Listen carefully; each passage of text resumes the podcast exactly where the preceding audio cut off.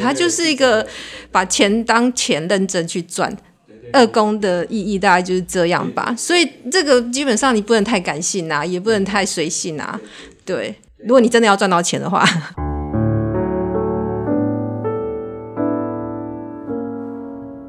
今天这期节目呢，我们又回到了宫位的主题。之前呢，我们花了很多的时间来讲一宫这个宫位哦，里面如果说你有行星的话，它会怎么样的反映在你的外在的气质上面？那接下来呢，我们可能在这一季的时间呢，都会花很多的时间跟大家讲。二宫这个宫位，我想可能有一些听众对占星有基本的知识，知道二宫这个宫它是跟金钱有关的。可是呢，二宫这个宫它也并不局限于金钱，它跟人生中的很多的资源都有关。所以说，我们这一集呢会开始陆续，我们会有好几集跟大家讲讲一下二宫这个宫位是一个什么样的状况。各位听众，大家好，欢迎大家收听寒凉路生命占星学院。我是韩良路生命占星学院的妙佩伦，现场还有宋伟翔，大家好；李欣怡，大家好；罗美华，大家好；还有老孟，大家好。老孟并不姓孟，我那天发现，真的，我现在才知道他不姓孟吗？对对，我那天发现这件事，我大吃一惊。对那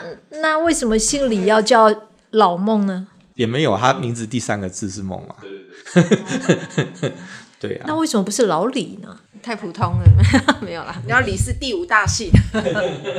昨天看到他发布的内政部发布的那个什么姓名的统各种统计资料，就觉得好有趣哦。对呀，对呀，那个图也做的很好。就现在政府单位蛮厉害哦，因为今天啊、哦，貌似呢临时有事，然后所以就是我们请老孟来帮我们录这一集哦。那结果呢，貌似前脚一走，我们就马上决定抛弃貌似给我们的规划，那我们要照我们自己的方式来哦。马上呢就要了呃老孟的星图，结果呢，我们今天要讲二宫嘛，就就发现说老孟的二宫非常的精彩。那既然有这么精彩的素材呢，我们一定要从这边来切入哦。就首先。我们先讲二宫有心这件事好了哈，就是说二宫有心跟二宫没有心啊，它有一个差别。就因为我有很多的以前的我在教宫位课的时候，有很多同学都会跑来跟我哭喊说：“老师，我二宫没有心，我这辈子是不是会很穷？然后我这辈子是不是完蛋了？”就是说，事实上每一宫都是这样子嘛，对不对啊？你在教一宫的时候，就会有那个同学啊跟你哭喊说：“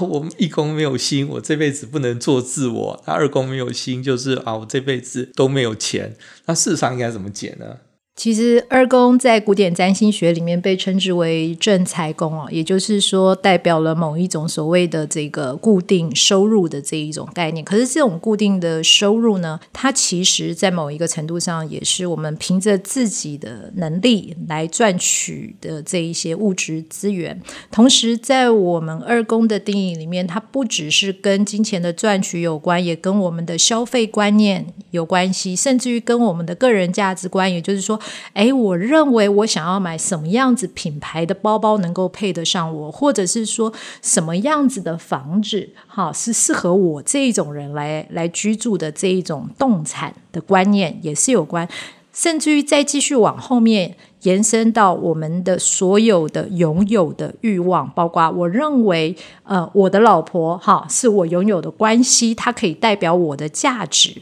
所以在这个时候，就连夫妻关系也可以成为自我价值感的延伸，它也可以成为二宫的一个代表。对，因为我自己在写那个二宫的讲义的时候呢，我就有发现说，以前我在学占星的时候有一个疏漏，就是说，因为我太专注于说。二宫代表的是赚钱的方式，所以就会简单来说啦，就是说，如果说你是太阳在二宫的人，本命星图太阳在二宫的人，你就用太阳来赚钱；你本命星图水星在二宫的人，你就用水星来赚钱；本命星图金星在二宫的人，你就用金星的方式来赚钱。对，那以前我比较注重这一块，可是我在自己在教书之后呢，我会把它拆成两块，就是说呢，它太阳在二宫。你会用太阳的方式赚钱，并且用太阳的方式花钱，就是二宫，它永远是不只是只有赚钱之宫。你今天一个花钱的模式，你一个消费的模式，就是我们之前有说啊，就是你吃什么，你就是什么样的人嘛。You are who you eat 啊。那事实上是 You are who you buy，就是你买什么也是。呈现出你是什么样的人，你才会去买那样的东西。这个也是可以从二宫可以看得出来。我刚好是一个二宫劫夺又没有心的人，可是这样二宫对你反而很重要。对 对对，对是还蛮重要的。然后他夹的是那个起点是摩羯，然后劫夺是宝瓶，所以我赚钱方式其实一直来都蛮。蛮宝瓶的，的 对啊，就是透过网络啊，或者是远距工作啊，或者是那个钱的来来的那种，就不是规律的这样讲好了吧？那花钱方式就是刚刚佩文讲的，我们处理资源的一种习惯养成的一种惯性，我也是这样看待的。我觉得那个叫做什么，easy come easy go，或是我没有办法去做规划，或是但是我也没有匮乏，对，就是好像有一种蛮神经大条的安全感，对。因为说到康妮的工作啊，我们有一次去那个中校敦化站的时候，经过的时候，康妮就说那个大楼说啊，我唯一只有。当过上班族就在这个大楼，哦，对对对对，对，你在里面当多久上班族？一年而已啊。对，一年混个资历出来就可以自己接案了。对，康妮活过长长的十八年，到现在只有一年当过上班族。有啊，我还有在那个店里面当芳疗师工作，哦、给人家请的那段期间，但那是有别的目的，所以我大概要因为就是自己有很强烈的动机，我才会去很规律的去乖乖上班，不然我就是一直以来都是自由工作者。所以刚才康妮的这个也提出了一个主题，就是我们在书里面因为太复杂了，所以我们没有写过。就是呢，也许你这个宫里面没有星嘛，很多人二宫都没有星啊，像我就没星啊。哎，我们是不是该不会我们在场四个人都没有星吧？小行星算吗？小行星不算，小行星不算，先不算。我有哎、欸，你有哦，对，那就只有宋伟祥有。我的水星、凯龙星、智神星都在二宫，其实智神星应该是在二宫的宫头了。对对啊，那如果小行星不算的话，对啊，因为小行星如果算的话，那我也有一颗星。对啊，小行我也只有小行星不算。对，好，那总之就是呢，也许说你的呃那个。有心或者没有心，那有心的话，反正我们会在这一季的陆续都会讲到说有心会怎么样。那可是没有心的话呢，大家也不用说啊，那我就这辈子完全没有缘分。事实上不会完全没有缘分的，因为你还会有个公头星座。就是我觉得大家有时候看这个。这个星的时候就眼业业障很重啊，就是明明你的宫头是在二宫的宫头在金牛，大家就眼睛就是一看到说哦，我我二宫在双子，然后我每次我帮朋友看就是宫头星座，就是他的头的那个点在什么星座，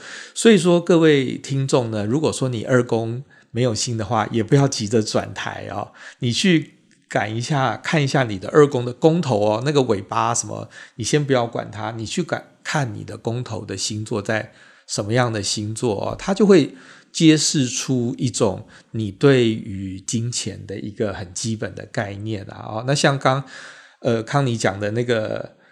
就非常的有道理啊，就是他的公投在保平嘛，那各位，可是我公头其实是摩羯，你宫头是摩羯啊，他的 立刻打，他的保平力量太强，对，保平力量太强，对，所以说呢，哦，那像我跟那个信仪应该公投都是摩羯嘛，所以说我们在对于金钱观的就比较相对保守一点，而且二宫摩羯的人通常在面对。工作的时候也都是比较努力的族群，因为我们刚才讲二宫跟证明自我的价值有关，然后摩羯又有和所谓的事业发展或者是工作相关的这一个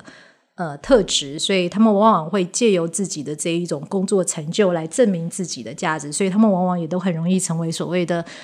呃叫做什么工作狂吗？好，只要是面对工作的时候会有这样的倾向。对啊，所以我其实很认真工作，哎。对啊，对啊，对啊，对啊。我并没有非常的呃，就是因为我十宫还是有很多星啊。对对对，哎，我有想到这个就是那个所谓的那个劫夺或是宫头跟那个的差别了。对，对啊。因为像我的话，我大部分我二宫大部分都在摩羯啊，然后呢，我只有好像只有六度吧是在宝瓶。所以说我是一种很标准的二宫落在摩羯的方式去想我的事。像我我来南瓜那么久哦，就说那个其实也已经，你看现在都二零二四年，都对，都二零二三年年底了，就很久。那我就是用很死板的方式，就是领底薪嘛，然后赚稿费啊，就是非而且那稿费非常的物美价廉的，大家不能想象。宋伟祥马上就笑起来，就是因为我跟宋伟祥是领稿费的，就是那个稿费。非常的摩羯，对，就是说几乎是叫摩羯逆行，对对，一意孤行的很摩羯，对。然后呢，总之，所以可是很保守，而且我也我也没有特别想到说是可以用什么其他方法，因为我觉得这个方法是很稳当的哦，所以说那就用一种很稳当的方式啊。那信仪也是嘛，就是每个月他都有个截稿期，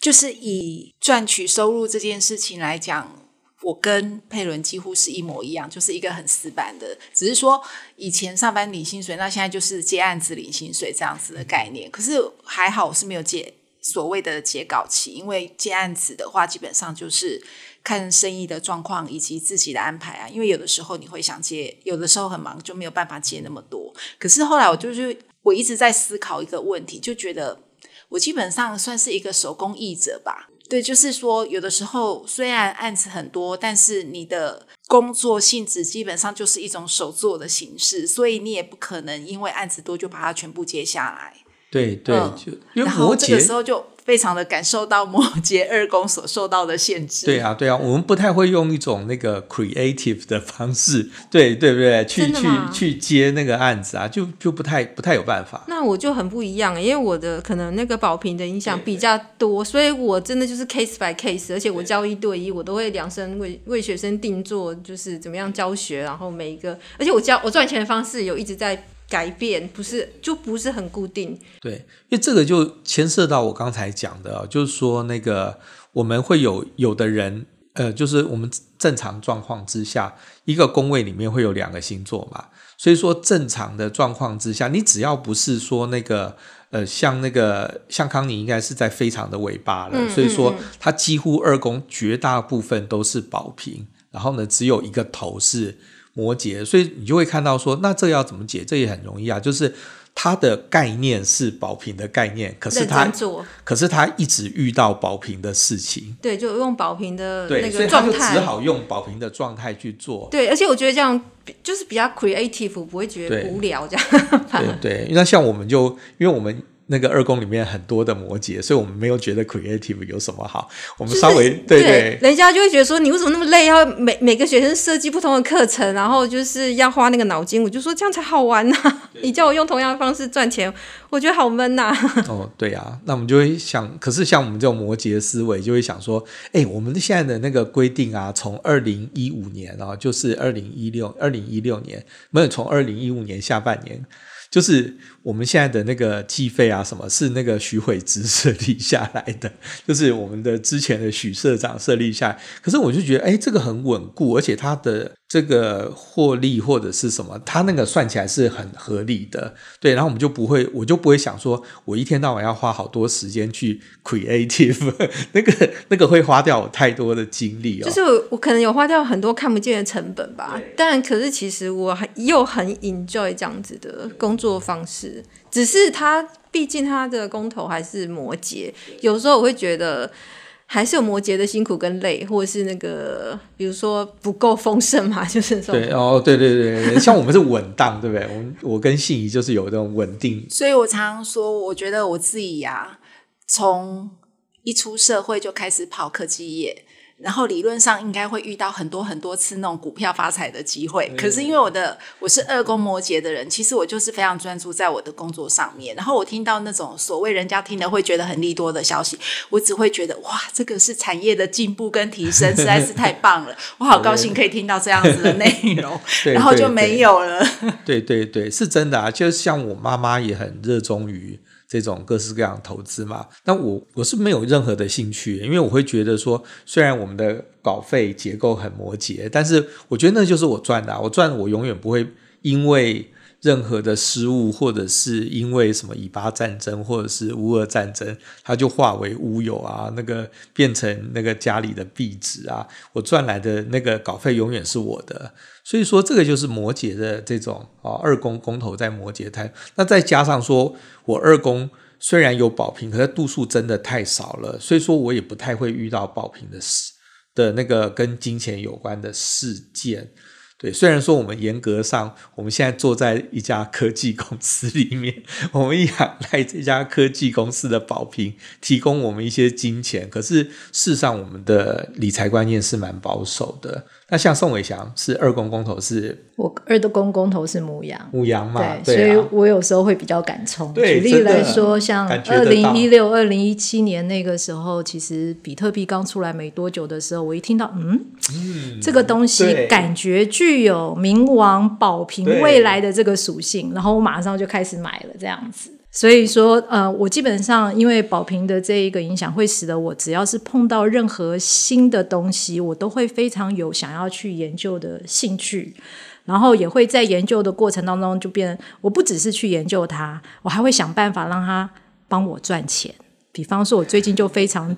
着迷于 AI 的这个研究，在那边研究怎么样可以靠 AI 帮我赚更多的钱。可是，其实我后来发现，我真正的兴趣不是在赚钱，而是在那个研究新的东西的过程。其实我反而把大部分的呃时间花在那个研究新的东西上。等我真正想说我应该要拿它来赚钱的时候，我的注意力又被另外一个新的学习给给带走了。对，因为像这个呃，这次也是我们的。呃，套书哈募资的里面有那个呃，就是我们有出呃重出，不是重出，因为我们之前已经出过了《生命历程全占星》，它里面的序言啊，就我现在去回去回头看，韩老师那两年真是毛起来写，你知道，因为那个宝瓶世纪全占星是一九九九年二月出的。然后生命历程全占星是一九九九年六月，所以说他他是卯起来这样子，一年出两本三本，然后这样子把它出完。那我在看那个生命历程全占星的时候啊，他就有讲到一件事情，就是说大家常常会，这也就是我们最近这几集一直在谈论到的，就是说大家一直想要一个简单的结果，比如说，呃，就像我妈会问嘛，摩羯座会不会有钱？然后呢，这个。然后天秤座会不会有钱啊？然后那个处女座会不会有钱？因为我们的家人就是这三种组合。然后那就是呃，或者是天蝎座会不会有钱？他就只关心这些，或者是母羊座跟金牛座谁比较有钱？事实上这些都是没有意义的，因为星座就是一个倾向。你今天呢，你有一个好的格局啊，然后你有一个好的一个一个。一个状态的话，那你就是，或者是应该不要这样讲格局或状态，应该讲缘分。你有没有这个跟金钱有关的缘分呢？如果你有的话，你就会。至少有一些金钱的进出嘛。那像我是跟金钱没有缘分的人，所以我觉得好轻松啊。因为我在上完那个宫位课的时候啊，就讲说二宫有心，他这辈子会遇到什么样的问题啊。然后上完以后，全班同学不是全班，就是班上没有心的同学都耶庆幸二宫没有心，好开心哦。就是所以他每一个心都是缘分。那另外就是像刚刚宋伟祥讲说，就是像他的二宫宫头在。在母羊嘛，可是宋伟祥他是一个双鱼，他太阳在双鱼啊，所以你就会发现说呢，你看你说太阳双鱼，他的理财态度等等，那是他的太阳的一个人生的志向，可是他二宫就是在宫头，就是在母羊，所以说就是你可能你光是透过说哦，双鱼都是很很很虚无的，其实并不能够解释他对于金钱的一个态度。其实我自己，假如是在教基础占星的时候，那个时候我都会跟我的学生讲说哈，呃，虽然一宫代表了我们自我外面表达出来的人格面具，可是其实二宫反而是隐藏在你里那个人格面具里面的某一种散发出来的个人的一种气质或者是一种气场。所以说一宫跟二宫啊，哈，它的宫头星座兼着看，你就可以同时看到这个人人格的外面表达。跟所谓的比较里层的那一个表达，然后会是一个比较完整的对于个人内外的一个综合性的这一种述说。嗯嗯，所以说我们人都是有很多的多面性，那这个多面性它又不是很均匀分布，因为我们大家常常会以为说我们有一个均匀分布的可能，那事实上是没有，因为你每个人，我们又是又不是工厂做出来的。那种对啊，就是量产的芭比娃娃或者什么嘛。我们每一个人的生命本来就是有很多的特殊性，那这些特殊性那就不能够像是运势这样子说什么。对啊，那个天蝎今年不结婚就要再等十二年，它就不是这个样子，因为它有很多的那种复杂的地方啊。那我们现场现场既然有老孟啊，那老孟的那个二宫的宫头在金牛哦，这个我就要跟大家解释一下上升星座的重要，因为那个我们搞不好下一次的那个线上课程啊，也许会做那个呃上升星座，就上升星座是每一个人生命的起点。那透过上升星座之后，有有了上升点之后，就是上升落在什么样的星座，它就代表说你会有这样的童年环境，之后会衍生出十二个相应的情境。那像老孟的上升在母羊嘛，那母羊是出生在一个必须要靠自己的一个童年的环境，而不是那个什么都家里什么都帮你瞧好好好的，那你什么东西都肯定要自己做。所以说呢，上升母羊的话，依照平均的分工率的话，二宫会在金牛的原因是他们会对于赚钱这件事是很重视的。那大家常会想说，诶，那这样的话，谁对赚钱不重视？多着嘞，比如说上升狮子啊，或者是呃，不是上升狮啊，对，上升狮子呀，或者是比如说上升金牛啊，哈，这些他们对于钱就没有那么的重视，或上升双子啊，就不太一样。那上升母羊的话，他们会因为是二宫是金牛，所以说他们因为从小是出生在一个什么都要自己来的环境，所以说呢，这个就可以有一句口号啦，叫做自己的钱自己赚。那宋伟祥来讲一下二宫金牛会有什么样的？那个状况，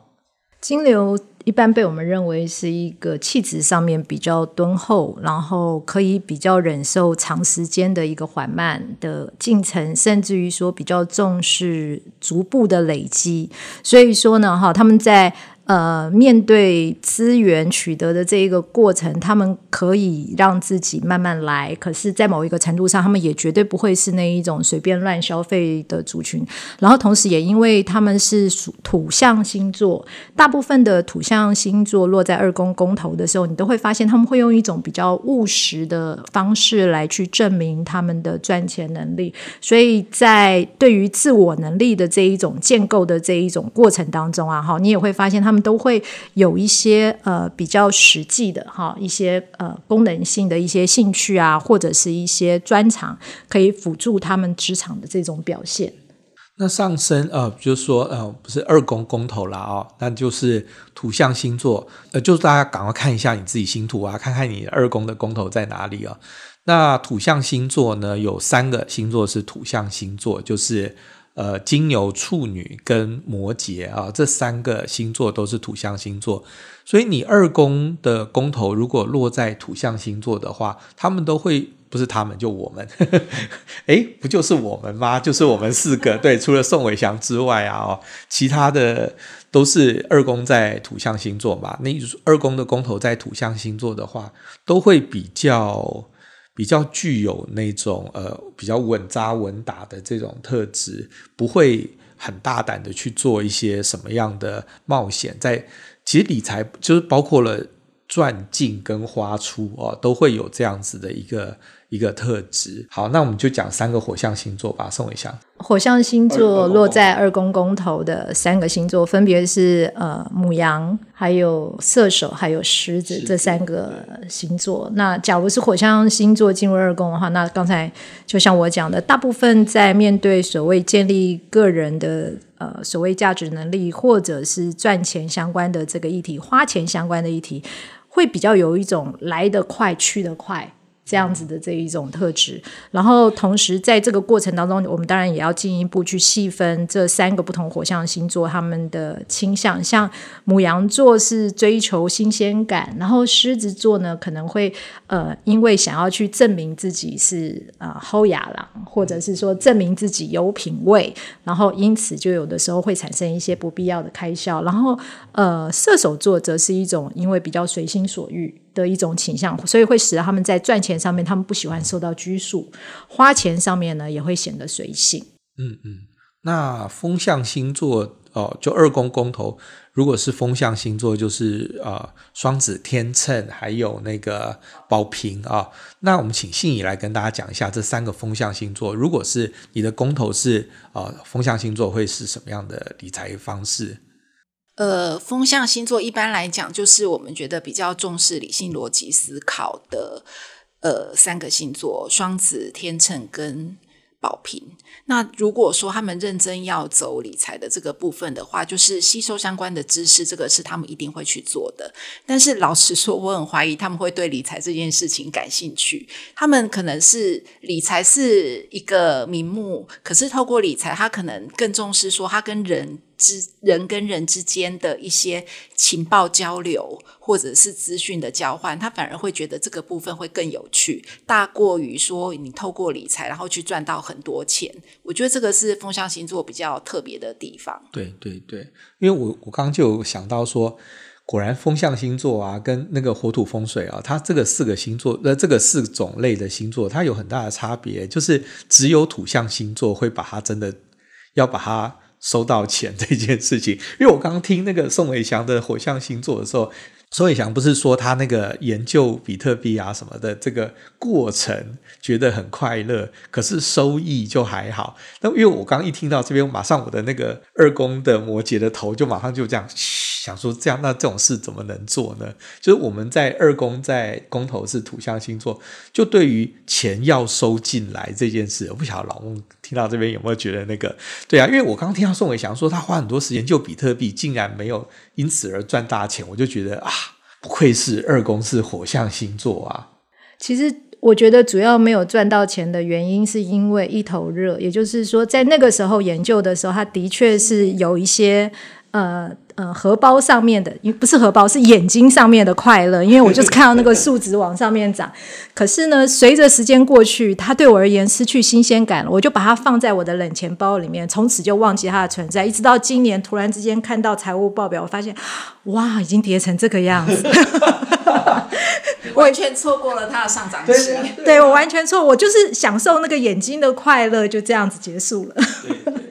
但我想说，风象星座的那个在二宫公头啊，他的那个又是另外一个乐趣。他觉得这件事情。有好多可以研究跟讨论，还有交换资讯的这个快乐，所以搞不好他们去当理专很合适，因为他会吸收各式各样跟理财相关的知识，然后去分享给他的客户。对，而且我有一个朋友，他是宝瓶做二公公投的人啊，然后我这个朋友算是这个公司里面的这个领导阶层，所以他一天到晚要出入各式各样的饭局，宝瓶嘛哈，群体的这一种氛围，然后在饭局里面，他们就会交换各式各样的。所谓的投资理财相关的这个情报，然后他又就成为一个情报站一样的这种中心，开始又利用他这样子的情报资源，然后又去向外面去连接更多的其他相关的这一种呃人脉哦，所以他把他这个部分的资讯能力成为他自我的一种价值。对，因为你看哦，就是说大家在想说二宫公投啊，就是觉得啊。头昏眼花，那尤其我相信各位听众，很多人现在正在公车上或捷运上啊，就想说啊，二公我要怎么样？前后左右都是人，我要怎么掏出我的手机呢？不用那么紧张，就是呢，首先你想一下你的上升星座是什么？你的上升星座加一，通常就是你的二宫的宫头啊。就是说，如果说除非你是遇到劫夺，所以刚才我听那个宋伟讲说，他有一个那个二宫宫头在保平的朋友，那马上保平减一等于十嘛，就是上升是摩羯，对。然后呢，我就想说，对，上升摩羯，因为他刚在描述那时候讲。上升摩羯通常都当大老板，要不然就是当大老板的秘书。然后呢，很多大老板都会有一些二宫保平的很 creative 的赚钱方式，而且他们都会跟别人交换。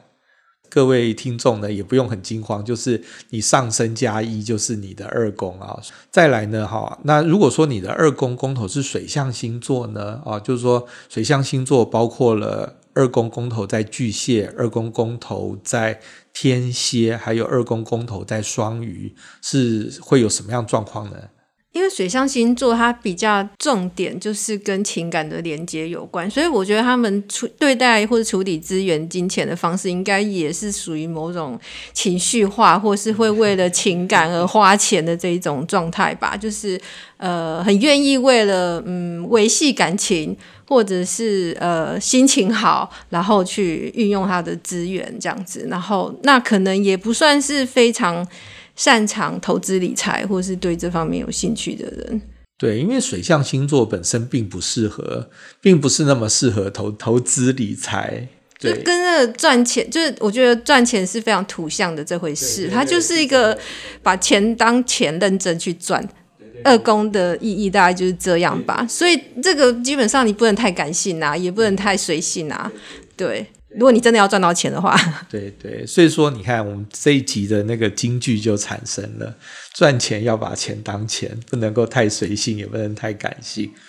好了，那我们就讲说，其实这个就是二宫的宫头，就反映了我们最基本、最基本，你都不管你有没有金钱的缘分，可是呢，它反映出来的一种你跟金钱的态度哦。那我们二宫如果有星的话，那就是加一层了，就是我们每一个人都有二宫宫头，必然有一个星座嘛。然后呢，这个就是一个基础的缘分。那进阶的缘分就是，如果你的二宫里面有星的话，你就会真的去。花时间啊，或者是花体力，或者是把你的社会能量用在二宫的赚钱。那我们刚好呢啊，那个我们现场的老孟呢，那个本命星图的金星跟火星就在二宫，这个好开心哦！我每次看到金星跟火星哦，在同样星座的人都觉得有种愉悦感，因为他们有个气场。诶，我刚刚有点有一个想法，因为我刚刚不是讲水那个二宫在。水象星座吗？那通常这样的配置，就是意思就是说，它上升是在风象。那我觉得风象搭水象，基本上就是一个随性到 爆炸的一个。状态。那如果以此类推的话，那刚刚我们讲那个二宫在土象的人，他们一宫应该是在火象，所以他火象加土象这样加起来就是工作狂啊，不觉得吗？就是一个很有热情，然后去赚很很实际的那个面包这样。对，又有执行力，然后又有累积财务的实际的这个概念。嗯，没错。因为你看哦，就是说我当然不能够帮代替信仪发言啦，可是我自己哦，我是一宫是人马，二宫是摩羯嘛。所以说呢，我我就有一个毛病啊，就是说呢，我以前尤其以前在前公司的时候，我没有办法拒绝别人的邀请，就是说别人说，呃，就是说其实我工作已经很忙，我是我一年出十四本书，诶，天哪，一个编辑一年出十四本已经很多了。可是呢，有时候会有一些，比如说我合作的一些作家，他说，哎，佩伦，你好像，呃。呃，我有一个案子哦，那个就是一个采访的案子，因为它有一点临时，然后你要不要来接？那个稿酬也不错哦，所以说那我就不会去拒绝这些东西，所以搞到后来就很忙。可是因为说，你看这个就是一宫人马就爱乱答应事情啊，然后呢，就二宫他的确会有这样的收益。那信仪你有吗？嗯，对，有的时候我也会无法拿捏我的忙碌程度而。乱答应 案子，但是基本上就是，我觉得我的情况比佩伦轻微，是因为她是一个大处女啊，她毕竟土象的力量还是很强，但是我的星盘里面是没有土象的力量，所以通常我会没有太考虑我的忙碌程度而去答应下的案子，都是跟我交情不错的，就是天秤式的判断。嗯，跟我有交情的人，我才会愿意。如果是从来没有接触过的新客户，我一定是断然拒绝。对对对，那像对啊，像我的话就会又有点好奇啊，就是说没有，因为我有一个那个，我昨天有发现，就是说，如果说我可以把一天，因为我是很多星在处女的人嘛，然后我如果说我一天可以把它切成十六块、什么二十块之类的啊，那我就会觉得很快乐。那像我昨天就切出来，就是说今天早上我八点半起来。然后呢，十点进来开会，进公司开会，然后十一点开始录音，然后录两集。然后回去的路上呢，我已经把那个今天要校对稿子印好了，我就在路上把今天要校对稿子印完之后呢，呃，傍晚去上瑜伽，然后去上有氧课。上完以后，时间刚刚好可以让我冲到光点华山去看蔡明亮的电影。然后呢，我昨天整个排完以后，就觉得我对我人生有极大的满意。为什么呢？因为因为其实我没有很喜欢蔡明亮，我只是觉得这个时间卡在那边刚刚好。然后呢，这边每件事情，对对对。然后我也没有很想要做那个今天的瑜伽，我也没有很想上。我只是觉得这样排起来说，哇，还有一个这种完美的这种形呃那种时刻表这样子。我觉得你比我更像土星逆行在六宫，啊，真的，就是，没有。可是我有灵魂的喜悦，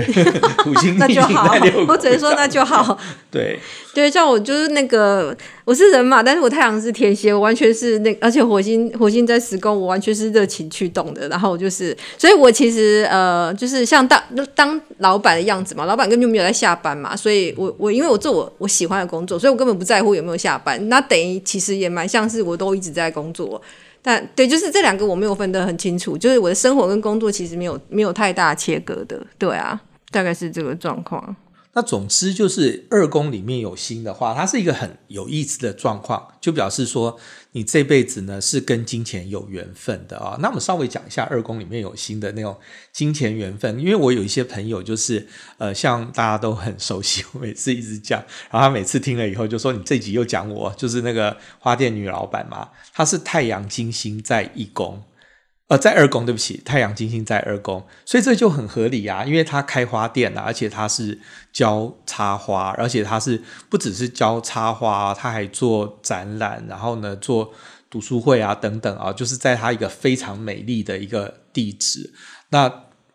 所以是他是太阳金星在二宫嘛，所以说我们说太阳金星合相有好多的面相，就会星座吗？啊，星座哦，母羊，对，你看也很合理，对不对？它就种种合理啊，就是就是这些东西都很合理。那我们来看说那个，对，那那大家对于那像我是没有那个，我二宫完全没有星，我跟他比较起来，就你会发现哦。可是我我有我跟他有个差别，就是各位听众在想这件事情的时候，你就想要说你的心落在某一个宫位，它是有它的意义的。像那个花店女郎摆，她是太阳金星在二宫嘛，她就用那个赚钱。我本人太阳金星在十宫。所以我 用它来当主持人，就我常常对啊，就是把它用在事业舞台来发展。那如果说你太阳金星落在四宫的话，那你可能就是说你会把它放在家庭的领域啊。那通常啊，我认识太阳金星在四宫、太阳加金星在四宫的人哦，他们通常哦都有可能去继承家业什么之类，因为他们跟家庭的关系都很好。我我通常都会觉得，反而是二宫有星星的人呢，哈，是一个苦命人。为什么叫做苦命人呢？啊，因为假如说你的星盘上面二宫有行星，代表了你从小呃所进入的整个家庭环境、家庭训练里面呢，就会一直要求你要用某一种方式去努力证明自己的存在的价值。或者是说是用一种反向，也就是也就是说，可能在你们家里面，呃，你的母亲长期没有工作，依附在你的父亲，可是你就看到了在这一种关系依附资源所产生的种种后果，你就决定我不绝对不能长大像我妈妈一样去依附在某一个关系的支持上面，我一定要能够靠自己。所以说，在这一种影响之下，二宫有星星的人从小就会在种种的这一种呃刺激之下呢，哈，努力的试图。发展出自己的某一种呃能力，并且希望能够透过这样子的能力，一方面能够证明自己存在的价值，另外一方面把它转变成为一种比较实际的这一种自己支持自己的这一种物质物质资源。